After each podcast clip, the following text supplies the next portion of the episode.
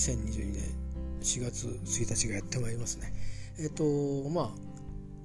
私もまた心機一転でねあのいろんなことがまたしばらくはあの去年からの引きずりでいろいろあるんですけど、うん、それでも心機一転でまたやっていきたいなと思っていますなかなかしんどいんだろうな難しいんだろうなとこでいっぱいあるんですけどでもねなんとか、うん、なんか道はあるはずなので手繰り手繰りながらね、えー、時々はこう身動きが取れないこともあるかもしれませんけどなんとか来年の今日という日を、えー、いやなんとかなりましたよと言って迎えられるように過ごしたいなと思っています。えー、で一方ですね私はまあ家族と今離れて暮らしていて、まあ、このまま離れて暮らすことになっていくという、まあ、フェーズに入ってますが、えー、一応私も子供がいるんですよ。で一人はもう子供は、えー、社会に出て、えーまあ、出た今度2年目になるんですけどね。でもう一人の子供が、えー、別に年子ではないんですが、えー、いろんなあの経緯があってまあなんか2年連続こうポンと社会に出ていくっていう感じで、明日から、えー、社会人になります。まあこれでねあの私の場合は立場上、えー、まあ親としてっていう意味では一旦ここで区切りということに、えー、なるんだなと、えー、さっきしみじみと思っておりました、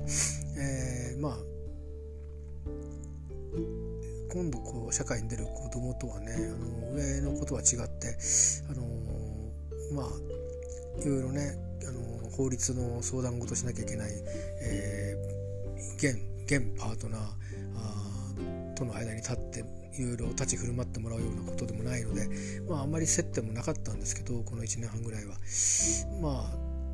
まれに電話で話をすることがあったり 1, 回だけあったかなっていうぐらいで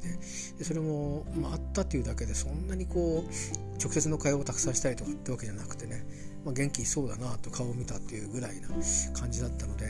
えー、あとはまあ二十歳の誕生日に、えー、お祝いのメッセージを送ったりとかっていうのはちょっとやり取りがあるとか、まあ、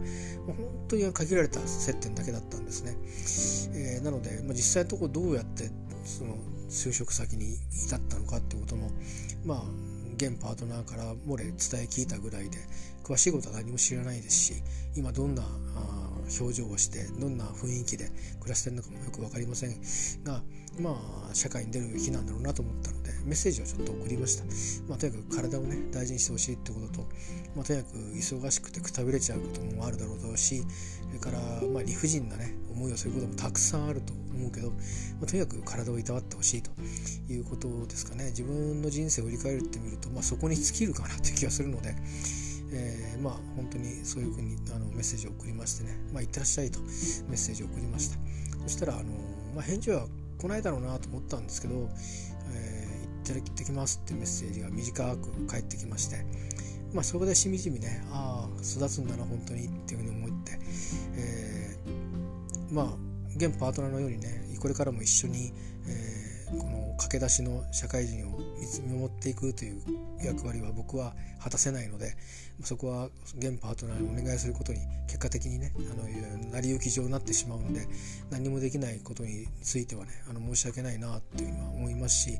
まあでもこれもまた致し方ない流れの中でねこうなってるのでまあただ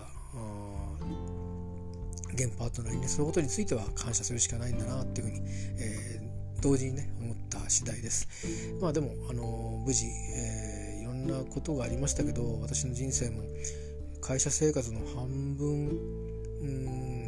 はそうですね半分は、えー、結局なんですかね病気した後の社会人生活だったので本当によくここまで持ったなというかあのこの今の立場でいられるなというふうにつくづく思いますね何度も何度も危ない時はありましたけど、まあ、本当に家庭がありましたし子どもたちの成長に合わせて、えー、どこまでサポートするかみたいなのも含めてね、えー、なんとか最低限のことはできたかなというのが今の思いです。まあ、これで本当にいろんな意味で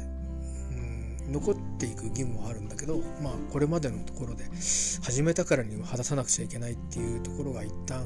まあ終盤はねもう子どもたちの力でもって僕はただお金だけを提供しただけになったと思うんですけどでもまああの一区切りついたかなというふうに思っています、えー、今度は自分の番っていうかねあの家庭の環境も変わってしまうし変えてしまうというような言い方をした方が、えー、もっとより素直なのかもしれないですけどまあそういうこともあるし自分も病気を抱えてる新しい病気を抱えてそれと向き合っていくっていう過程の中にいますしであとはまあこのコロナ禍の中でのそして住居を変えた中での、えー、いろんな経済的な条件やら仕事の条件やらいろんなものがこう変わってる中で、えー、日常をねしっかりと、あのー、送れるかどうかというのがこの1年かなと思ってるのでまああのいろいろとまあ薬の癖もありますし今の家庭環境もありますから、まあ、なかなかネガティブな、えー、気持ちに引っ張られることも多いと思うんですけど、まあ、そこをねなんとかうまくやり過ごしてそして経済的にもいろいろと難しい局面もあるんだろうなというふうにちょっと思うんですけど、まあ、なんとかうまく乗り切って来年の今日ですねえー、なんとかなんとかなりましたと言っていられるようにこの1年間一日一日別の一日だと思って、えー、昨日からの今日でもなければ明日がまた明日が来るのかっていう今日でもなく今日は今日一日きりっていうつもりで、えー、私は私でねしっかりと日常を生きていかなくちゃいけないなと気持ちを新たに知っております。えー、いうことでぼちぼち寝ようかと思いますが、えー、この間ねなんか寝ようと思って結局なんか夜更かしになっちゃって寝れなくてたので、えー、ちょっと今日はこういうふうにして自分の気持ちを、あのここに記録して吐き出して、えー、休みたいと思います。えー、まあ私事ばっかりだったんですけども、えー、そんなことでね、えー、一応区切りの日でございました。それから明日からまた新しい1年を始めると。新しい生活を、一心切ってまた始めていくと。いうことでねやっていきたいと思います。まああの状況はずっとこれまでの引きずりなんですけど、まあ、一応ね、えー、自分でけじめを一旦置いてと。いうことでそんなふうに思っています、えー、またあのそうですね季節も移ろっていってまあね土曜日日曜日いろんな用事が入っててねなんかただこの辺をブラブラ遊ぶっていうことがなかなかできないのとしばらくまだ天気がね週末に限って悪いんですよね。だからなかなかこう表に行くっていうのもないんですけどまあこれから陽気も良くなっていって梅雨になる前ぐらいにはね、えー、そういうことも、したいなと思いますしえー、またねそんな話もできればと思っています、えー、ではまた